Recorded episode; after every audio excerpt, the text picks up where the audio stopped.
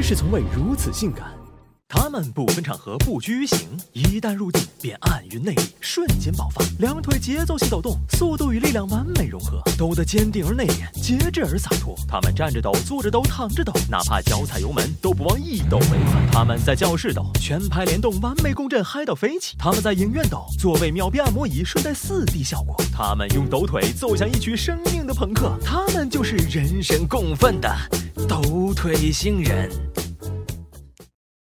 抖腿看似平淡无奇，实则蕴藏无穷变化。按境界可分为三层：初阶者抖力，他们往往不懂要领，乱抖一气，一气一伏间，仿佛脚气上头，奇痒攻心。进阶者抖气，他们基本人腿合一，速率整齐，看似风平浪静，实则下三路气流涌动，顺带引发周遭大腿产生共振。境界最高者抖天撼地，与万物共振。若是提供一个发力点，甚至可以带动整个地球，实现星际旅行。通常情况下，初出茅茅庐的小白需苦练九九八十一日，经百战磨练，方可掌握要领，为祸一方。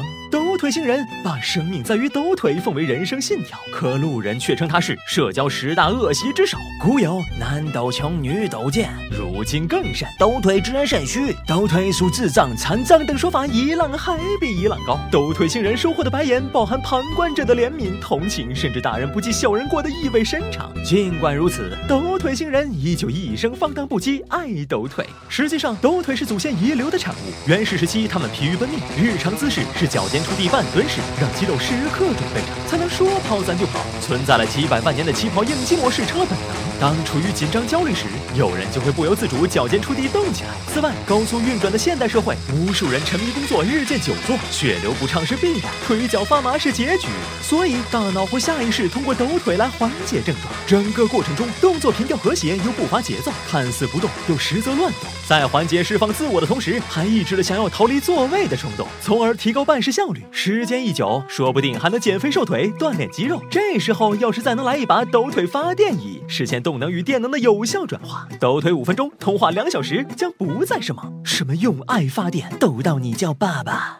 嘿嘿，正所谓我欲成仙，抖腿无边。不过要真停不下来，那倒有可能是得了抖腿综合症，不抖难受，一抖还有强烈的疼痛、灼烧感。更有甚者，还得忍受腿部痉挛的折磨。这腿抖的，只能找德国骨科碰碰运气了。所谓百练不如一战，百战不如一抖。劳累时抖抖，提神醒脑；无聊时抖抖，增添乐趣；抑郁时抖抖，消愁解闷；恐惧时抖抖，轻松止尿。虽说小抖怡情，大抖健体，但影响他人那就是你的不对了。收放自如，不在公共场合抖腿，应该是每个抖腿星人必备的修养。毕竟抖腿无罪，场合为王。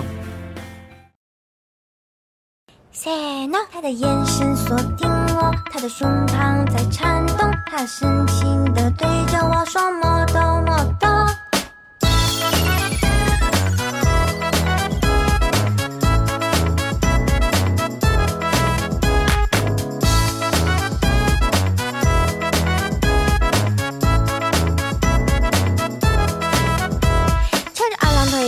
左右摇摆，是在思考一个健身问题，比如晚饭吃啥。脚跟做直线，脚掌落地，精力有力，一曲魔音挂，跟着节拍各自在。两腿夹紧颤抖，频率抖出成人欲。